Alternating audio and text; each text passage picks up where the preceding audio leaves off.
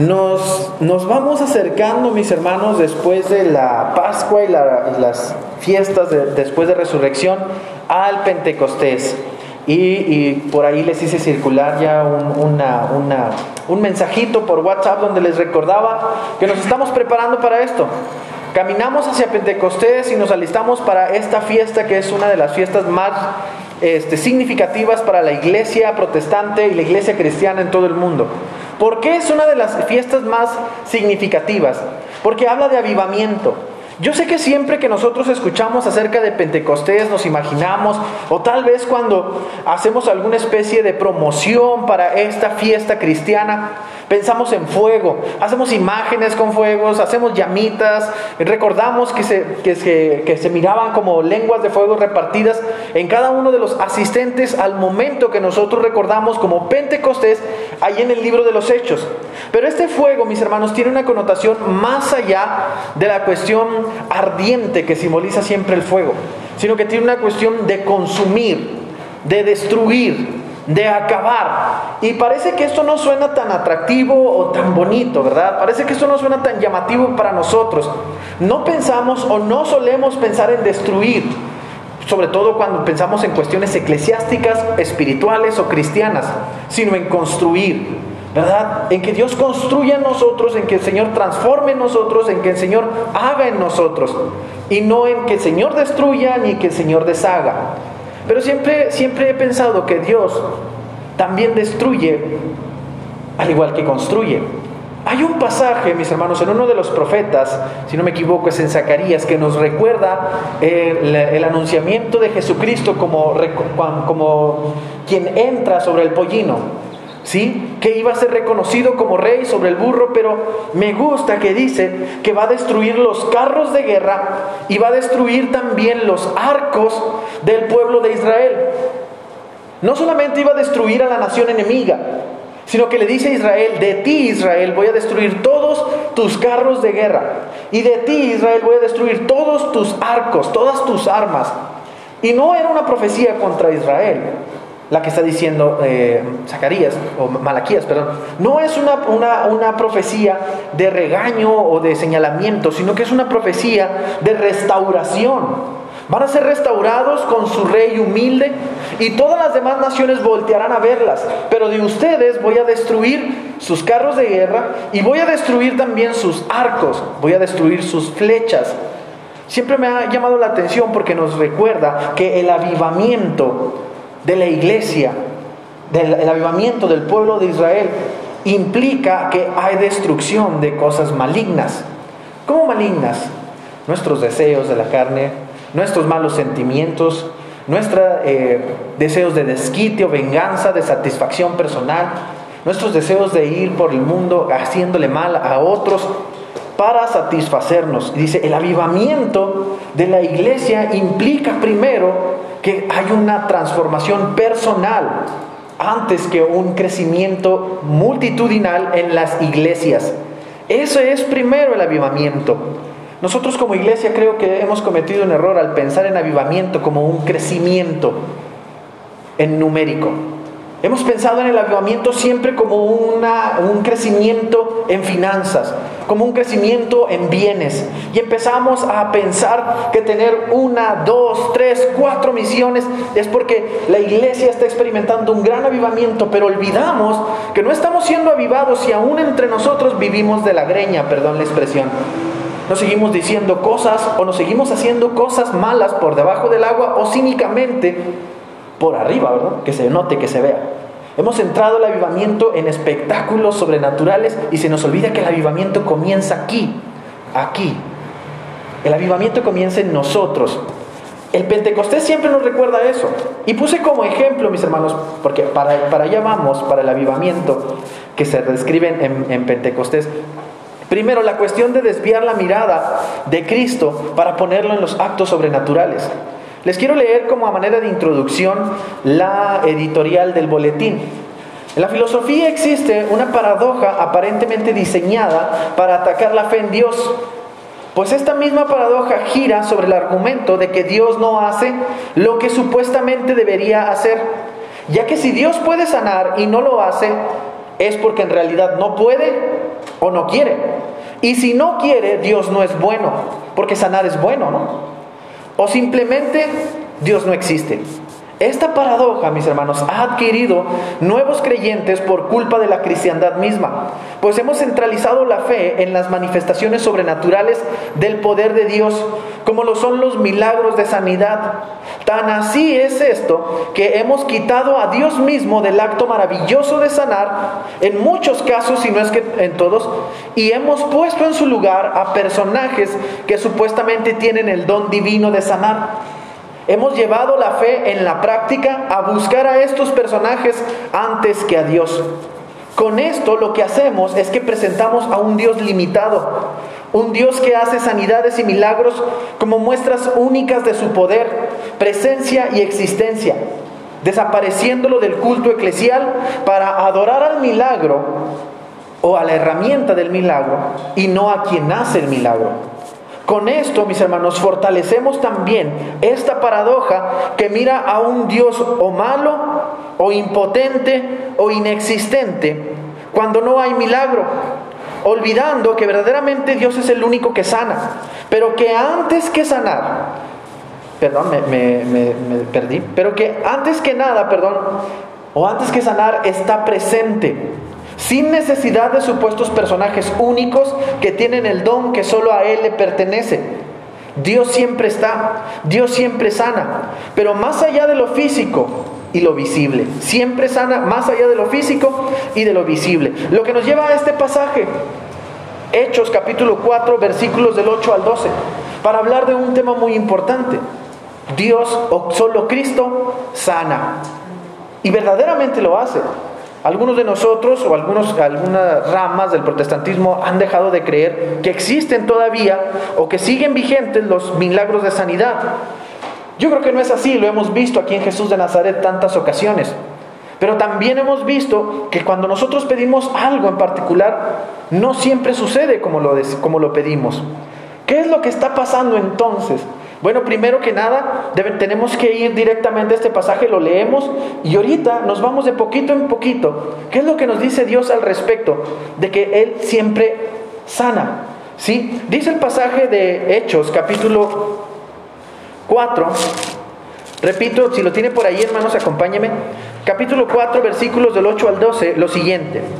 Entonces, Pedro, lleno del Espíritu Santo, les dijo, gobernantes del pueblo y ancianos de Israel, puesto que hoy se nos interroga acerca del beneficio hecho a un hombre enfermo, de qué manera éste haya sido sanado, sea notorio que en el nombre de Jesucristo de Nazaret, a quien vosotros crucificasteis y a quien Dios resucitó de los muertos, por él este hombre está en vuestra presencia sano. Este Jesús es la piedra reprobada por vosotros, los edificadores, la cual ha venido a ser cabeza del ángulo. Y en ningún otro hay salvación, porque no hay otro nombre bajo el cielo, nombre bajo el cielo, perdón, dado a los hombres en quien podamos ser salvos. Y lo primero que nosotros podemos notar en este pasaje es un llamado del apóstol Pedro a no confundirnos.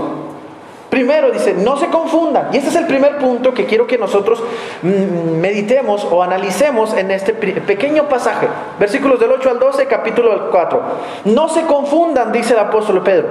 Como cuando Pedro reconoció a Jesús como el Cristo, guiado por el Espíritu Santo, ahora se enfrenta al Sanedrín, porque el concilio estaba principalmente conformado por estos líderes eclesiásticos de aquel entonces. El Sanedrín, como sabemos, saduceos y fariseos, mismos que llevaron a Jesucristo a la cruz. Y, responde a sus preguntas de forma directa, pero como siempre me ha gustado a mí de los, de los apóstoles y de Jesucristo mismo, de forma sarcástica. Dice la nueva traducción, perdón, la traducción lenguaje actual, en lugar de decir, puesto que nos están interrogando, como dice la Reina Valera, dice la traducción lenguaje actual en forma de pregunta. Nos interrogan, ¿sí? Señalando al decirlo de esta manera que el Sanedrín claramente sabe que no tienen por qué preguntar no deberían siquiera dirigirles la mirada. Ellos saben que no fueron los apóstoles quienes obraron la sanidad que están cuestionando. creo que no mencionamos el contexto. ¿Qué pasaba en el contexto? Bueno, Pedro había sanado a un hombre y por esto mismo fue llevado ante el concilio. Había sanado a un cojo. Y una vez que sanó a este cojo, empezó a predicar acerca de Jesucristo. ¿Sí? En el pórtico de Salomón él predica y se convierte en muchas personas. Esto llama la atención y entonces van y lo, y lo cuestionan y lo llevan ante un concilio, acusado, como un juicio, dirigido por el Sanedrín. Bajo este contexto, Pedro se enfrenta al Sanedrín y lo primero que les dice, nos interrogan, ¿de verdad se atreven?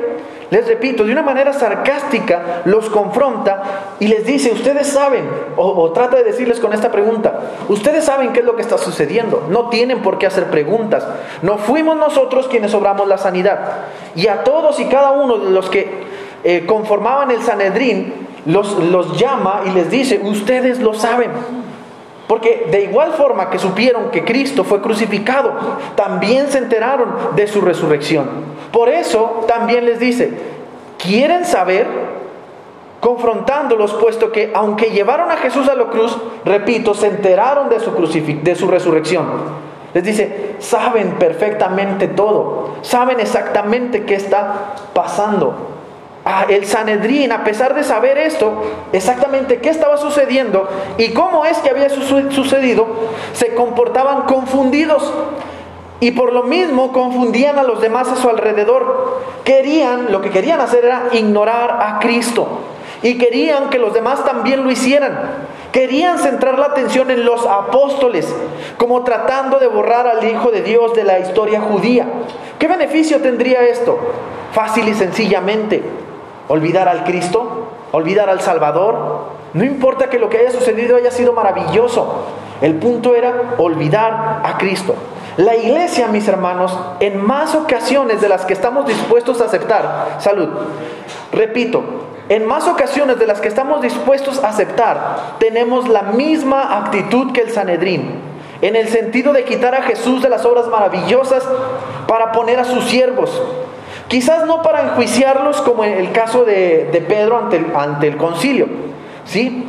Quizás no para señalarlos, quizás no para llevarlos a la cárcel, ¿sí? Pero lo hacemos poquito peor, pues los ponemos para exaltarlos. Hasta nos vamos de iglesia en iglesia para encontrarnos con aquellos que hacen los supuestos milagros, los que sanan. Nos vamos de ciudad en ciudad como fanáticos de bandas de rock buscando un avivamiento milagroso. Como si Dios no pudiera obrar en cualquier lugar.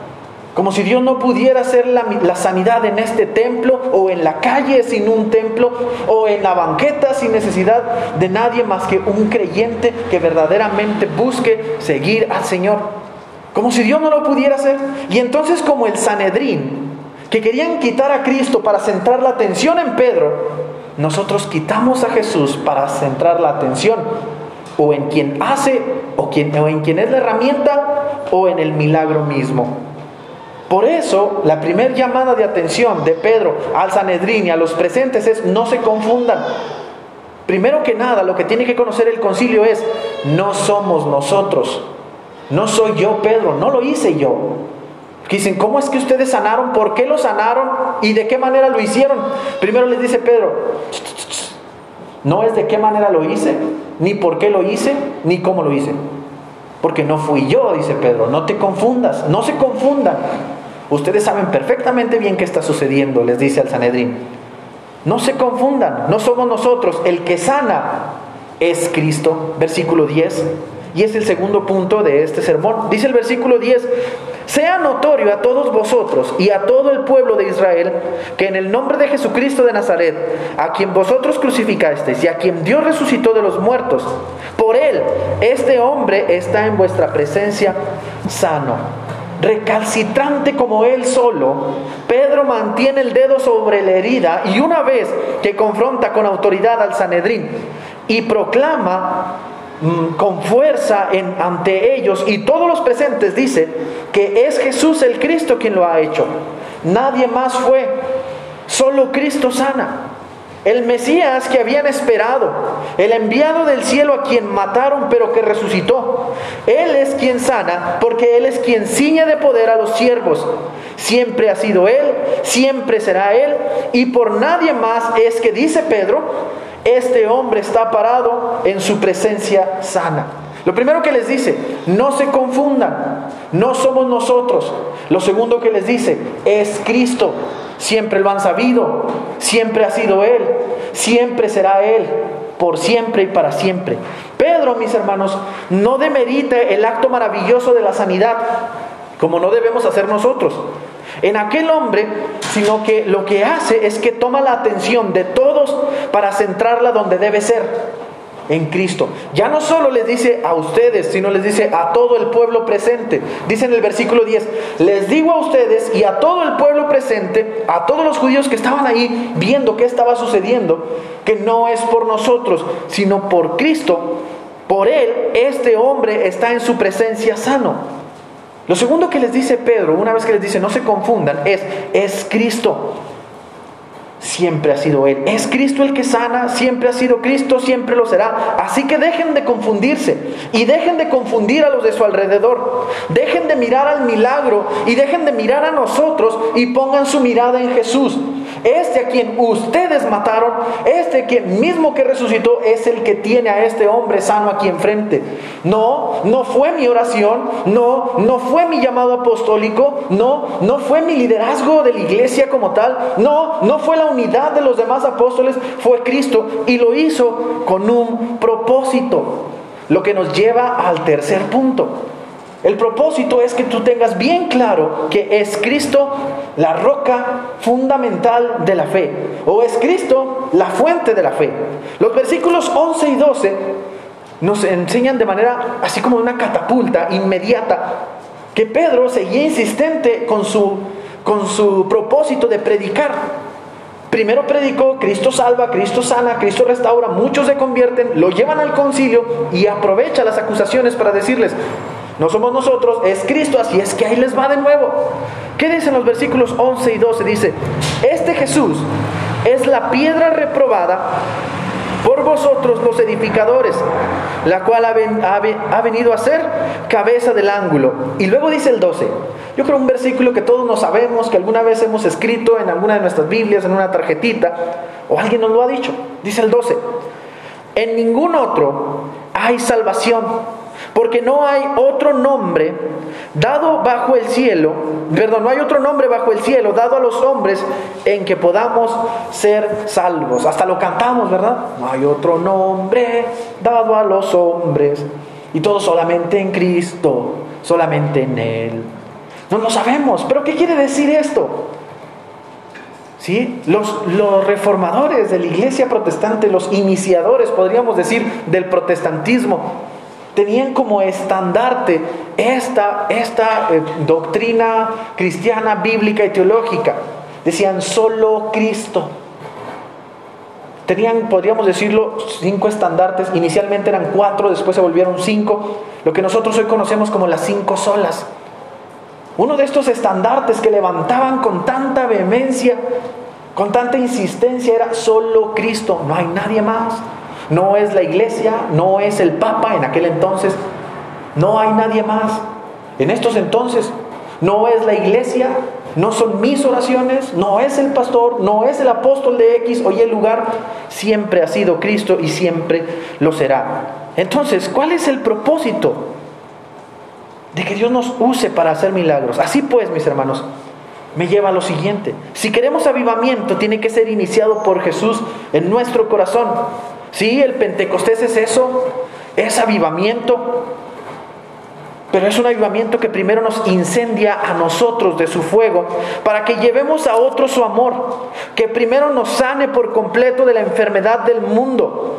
Hablo del pecado y la maldad, que nos haga personas buenas que buscan el bien de todos. Porque como lo dice aquí Pedro, Él es la piedra que perdón, Él es la piedra que ha venido a ser la cabeza del ángulo. Lo que quiere decir que cualquier cosa que queramos construir tiene que tener como centro a Cristo. Cualquier cosa que queramos para la iglesia, para nuestra ciudad o para nuestra nación. Y sobre todo, si hablamos de avivamiento, debemos buscar que Cristo sea exaltado en todo y por todo. Pues solo en Él, como lo dice Pedro, hay salvación y sanidad. Todo inicia en Él, todo es por Él, todo tiene su validez en Él. Es Cristo la piedra angular, es Cristo la salvación, es Cristo y el poder y por ende el protagonista de la historia y el culto eclesial. Siempre ha sido Él, siempre lo será. Por siempre y para siempre. No hay de otra manera, no hay de otra forma. Decimos, queremos ser el epicentro. ¿Cómo nos gustan esas palabras, verdad? Queremos ser el epicentro del avivamiento en nuestro, en nuestro país. Queremos, pero no nos esforzamos por, ser una, por, por iniciar un avivamiento en nosotros. Ahora, hermanos, yo sé que constantemente lo digo, porque es verdad. La Biblia nos dice que es verdad. El apóstol Pablo lo dice de una manera tan triste y deprimente. Dice, miserable de mí, ¿quién me librará de este cuerpo de muerte? Avivar, avivarse uno mismo es, complicado. aún, y, nosotros somos bien optimistas, los cristianos, ¿verdad? Y decimos, todo lo puedo en Cristo que me fortalece, Él está de mi lado. Pero es que Jesús mismo nos advirtió, a la verdad el Espíritu está dispuesto y solo nos acordamos de la segunda parte, que aunque es cierta, se nos olvida la primera. Pero la carne es débil, dice Jesús. Nuestro espíritu está dispuesto, pero la carne es débil. Complicado, sí, pero tenemos que hacer un esfuerzo.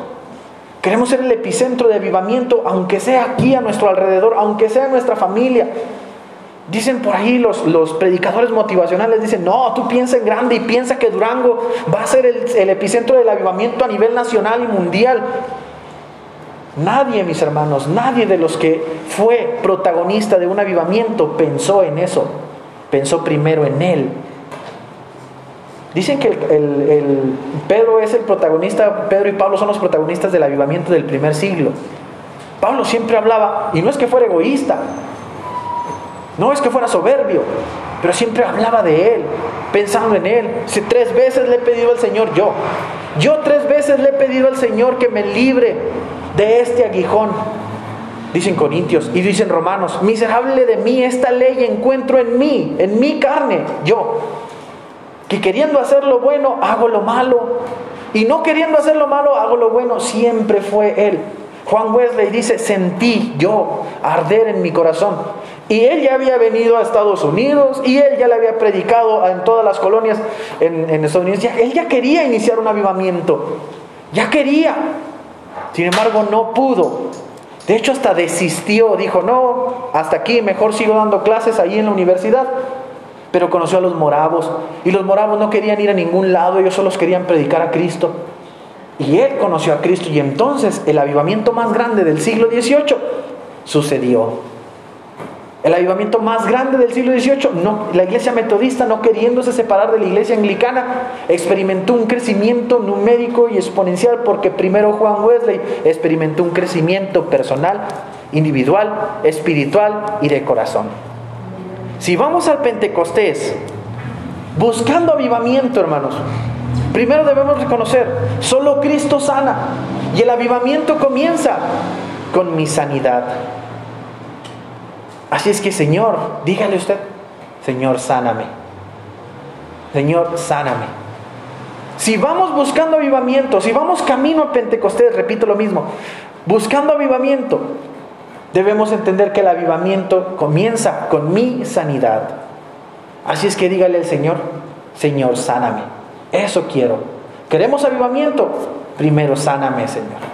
Para que se avive mi espíritu y se avive la iglesia de manera exponencial. Con eso termino, mis hermanos, y los invito a que verdaderamente tomen un minuto, 30 segundos tal vez, para hacer esta oración que les estoy invitando. Si usted tiene el anhelo y el deseo de que la iglesia experimente un avivamiento, no hablo de la iglesia local nada más, hablo de la iglesia de Cristo en general, en Jesús de Nazaret, en las otras denominaciones, en la iglesia cristiana, en, el Estado, en la ciudad, en el país y en el mundo. Vamos a hacer esta pequeña oración. Señor, sáname. Usted sabe, hermano, usted sabe de qué necesita sanidad. Tiene deseos pecaminosos. tiene deseos de venganza, está enojado, siente rencor, tiene ira, tiene celos, envidia, codicia, avaricia. No puede ser bueno, dice, no, yo no, con ese no. No puede amar a su prójimo por más que lo intenta. Está enojado con alguien de su familia o con sus vecinos. Usted sabe, mis hermanos. Dígale, Señor, sáname, Señor, para iniciar el avivamiento en la iglesia. Bendito y buen Dios, tú nos conoces, Padre. Tú nos conoces, Señor. Tú sabes qué hay en nuestro corazón.